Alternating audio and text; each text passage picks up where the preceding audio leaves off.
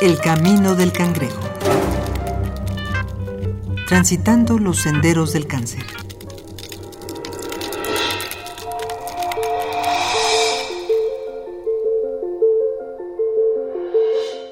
La naturaleza es sabia. Todos los seres vivos formamos parte de una intrincada red de energía que controla la vida. Esa energía puede crear o destruir. Entrar en contacto con esas fuerzas desconocidas puede revitalizarnos, mejorarnos e incluso sanarnos. Al menos esa es la opinión de algunos individuos que dedican su vida a la búsqueda de curaciones alternativas. Pero está comprobado que estos métodos funcionen. El miedo, la esperanza, la desesperación o la curiosidad son motivos poderosos para buscar una cura fuera de los hospitales. ¿Será posible que la naturaleza esconda la panacea universal para curar el cáncer? ¿La mente y el universo tendrán una respuesta energética contra los males del cuerpo? Y si estos métodos son efectivos, ¿por qué la ciencia no los reconoce? Para algunos, los tratamientos alternativos no son más efectivos que cualquier otra superstición. Para otros, en ellos podría estar la codiciada cura para el cáncer.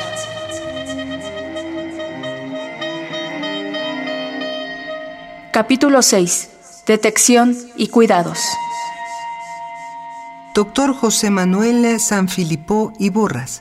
El, el, pabellón del Hospital General es un centro de experimentación antropológico maravilloso. A las seis, seis y media de la mañana pasa el médico tratante con todo séquito de estudiantes y hacen toda la historia clínica y la, la revisión y los, los avances, etc. A las siete, siete y media llega el sacerdote católico y a dar la comunión. A las ocho, ocho y media llega el, el curandero y empieza a repartir sus y, y toda la mañana están pasando los diversos tipos de curaciones. ¿Cuál te curó? No sabes. Doctor José Alberto Morales Vázquez. La gente va a las pirámides en el solsticio, recién el solsticio de verano, van a las pirámides y se cargan de energía. Y los vemos días después en los hospitales pasando corriente al paciente. El paciente se siente feliz de haber recibido esa visita. Y los vemos con frecuencia, mientras no estorben, no causen problema, que sigan, que pasen toda la corriente que quieran. Pero no es problema. Claro, no se los prohíben. Pero no, por supuesto. No, ni tampoco está haciendo un daño. No hace daño. Y la gente se siente bien que lo hagan. Por supuesto. La gente tiene en la cabecera de su cama de hospital todas las imágenes religiosas que quiera, porque son las que lo van a curar, que las tenga. Y nada más con que no traiga uh, flores y demás artículos botánicos porque puede contagiar de alguna cosa. Pero mientras tenga ese tipo de objetos, no hay conflicto. Y pueden ser de cualquier tipo de religión, la que, que sea. tú quieras. Gabriela Romero.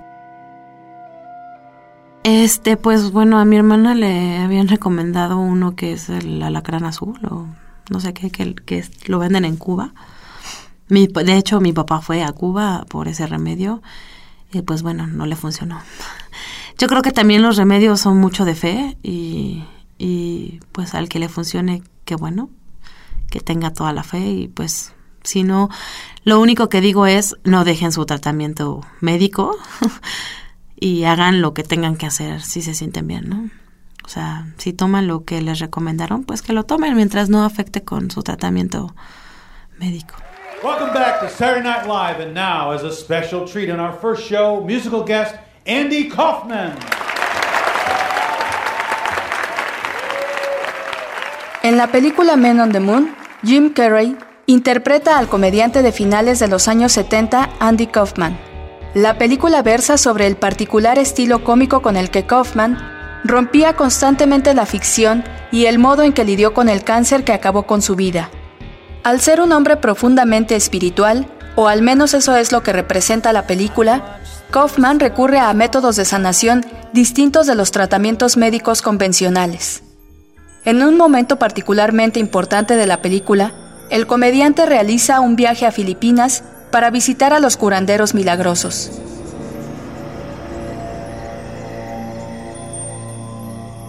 En el momento en el que está a punto de ser tratado por ellos, se da cuenta de que ha puesto sus esperanzas en manos de charlatanes y que la supuesta sanación es un fraude. Doctor Gabriel Minauro. La gente que está enferma de cáncer está ávida de información, de un tratamiento que los cure y no los lastime. Por eso son fácilmente presas de tratamientos que desafortunadamente, y lo digo con toda franqueza, desafortunadamente no sirven. Llama la atención que haya no uno, no diez, no treinta, miles de tratamientos alternativos para curar el cáncer. Y esto sucede porque no hay uno que funcione. Con un solo tratamiento alternativo, uno, que funcionara para curar el cáncer, no existirían todas las demás opciones y no estarían los hospitales oncológicos llenos de pacientes. Mentir, crear una falsa esperanza en aras del beneficio económico, es un acto reprobable, pero lamentablemente no es lo peor que podría ocurrir, ya sea por una creencia verdadera o para complicar aún más la mentira Muchos tratamientos alternativos recurren a la ingesta de medicamentos milagro o remedios supuestamente naturistas.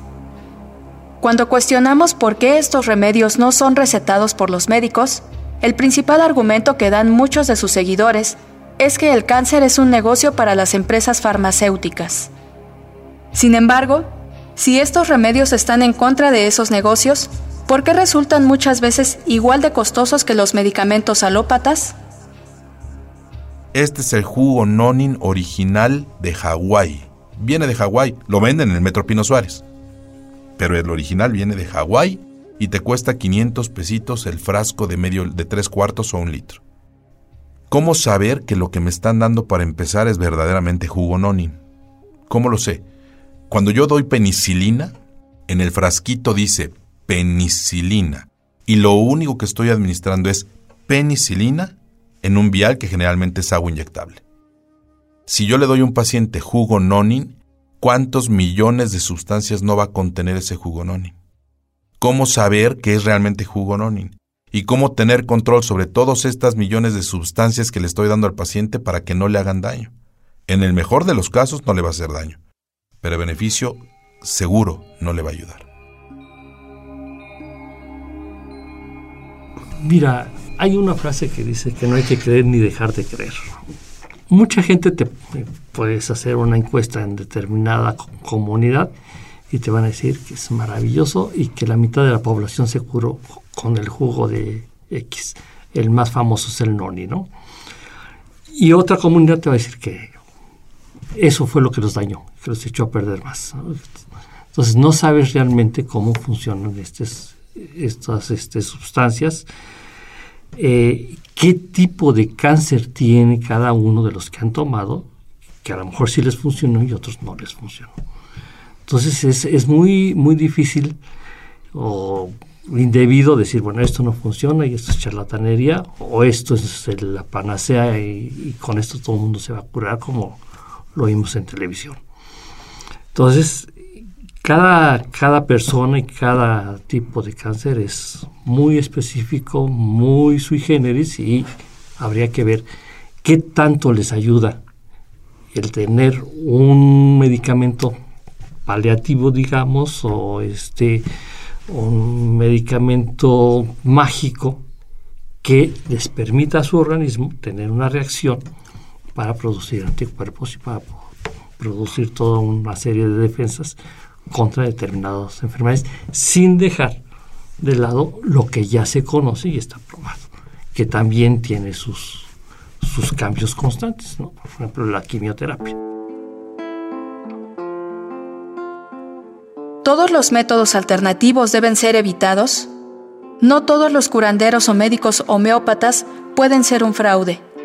¿Qué opina la medicina alópata de los supuestos remedios que, si bien no han demostrado su efectividad de curación, tampoco han dañado a nadie? Doctor José Martínez Sánchez. Este, obviamente, lo comentamos al inicio, la esperanza es, tiene que ser nuestra bandera. No le podemos decir al paciente, oiga, ¿cómo que, es uña de gato? No, no, no. O hay muchas, ¿no? El cascabel, este, que sabe a pescado, lo he probado. Lo he probado. No, pues sí, si la gente lo quiere, pues que lo haga. Que lo, que lo tome. Oye, es que conozco un curandero allá en, ¿cómo se llama? Eh, en la sierra, en San Luis Potosí. ¿Puede ir? Sí. Este, ¿Usted cree en eso? Sí, pues adelante. oye, es que este, le estoy rezando a, la Virgencita. Pues rézale. Eh, son recursos que pueden o no ser útiles, pero mientras no estén dentro de mi bagaje y mi disciplina, los descalifico por N razones, entre otras, para asegurarme que sigo siendo yo el que tiene la razón. Pero lo que debe eh, uno tomar en cuenta a partir de los principios hipocráticos es primero darle consuelo al paciente. Y si el recurso diferente al nuestro no le va a causar daño, eso lo sabemos, tampoco lo va a empobrecer, porque hay mucho abuso en eso. Y tercero, no va a atentar contra nuestras prescripciones medicamentosas. Si desea hacerlo, que lo haga. No le va a dañar.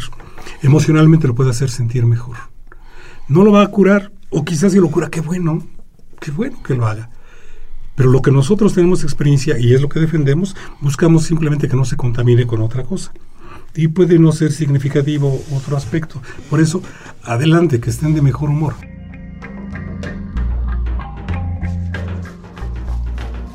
La ciencia se mantiene en una encrucijada al respecto. Si bien ninguno de estos métodos se ha confirmado al 100%, no se puede descartar que hay pacientes en los cuales el efecto placebo ha resultado ser tan beneficioso como una cura real. Además, si es verdad que las emociones influyen sobre la salud del cuerpo, ¿no pueden estos remedios mejorar la condición de salud de un paciente al ofrecerle un bienestar mental? Y sobre todo, si los remedios se basan en casos aislados, ¿de qué manera explicamos la curación de esos casos aislados? No tenemos por qué cortar esas esperanzas, ¿no? Sí conozco de un caso de una persona que tiene cáncer de estómago, un hombre como de unos 45 años de edad, llaman a sus hermanos de un poblado de ahí por el Estado de México, especial, se llama, el lugar se llama Totolcingo, le dicen, venga por su hermano porque ya Van los hermanos y le dicen, este, ¿qué hacemos? Pues ya tiene cáncer, está muy avanzado y se va a morir. Llévenselo a su casa para que se muera. Y entonces uno de los hermanos tenía un compadre. Dice, oye, compadre, ¿qué pasó con tu hermano? Pues, ¿Qué crees? La de malas. Se nos enfermó y está malito. ¿Qué hacemos? Pues conozco un curandero allá en San Luis Potosí. Pues, ¿qué te llevo? Pues órale. Se fueron y rezaron con tés y con hierbas y cosas por el estilo. Estoy hablando de hace como unos 10, 15 años y el señor se echa sus tecitos y anda ahí caminando todavía. Digo, desde el punto de vista de la... Yo, yo como terapeuta, ¿qué creo que pasó? Yo lo que creo que pasó fue que el Señor sintió el amor de todos los hermanos, de sus hijos y de su esposa. Yo creo que el Señor sintió amor y eso lo curó. En este capítulo contamos con la participación de Dr. José Manuel Sanfilippo Iborras, cirujano dentista, especializado en historia y filosofía de la medicina. Dr. José Alberto Morales Vázquez, académico, médico cirujano. Dr. Gabriel Minauro, cirujano general, oncólogo, especialista en cáncer en cabeza y cuello. Y del Dr. José Martínez Sánchez, psicólogo y psicoanalista, especialista en cuidados paliativos en el paciente oncológico. Y el testimonio de Gabriela Romero. El Camino del Cangrejo es una producción original de Radio UNAM. Voz Dulce García. Guión Mario Conde. Producción Oscar Peralta. El Camino del Cangrejo transitando los senderos del cáncer.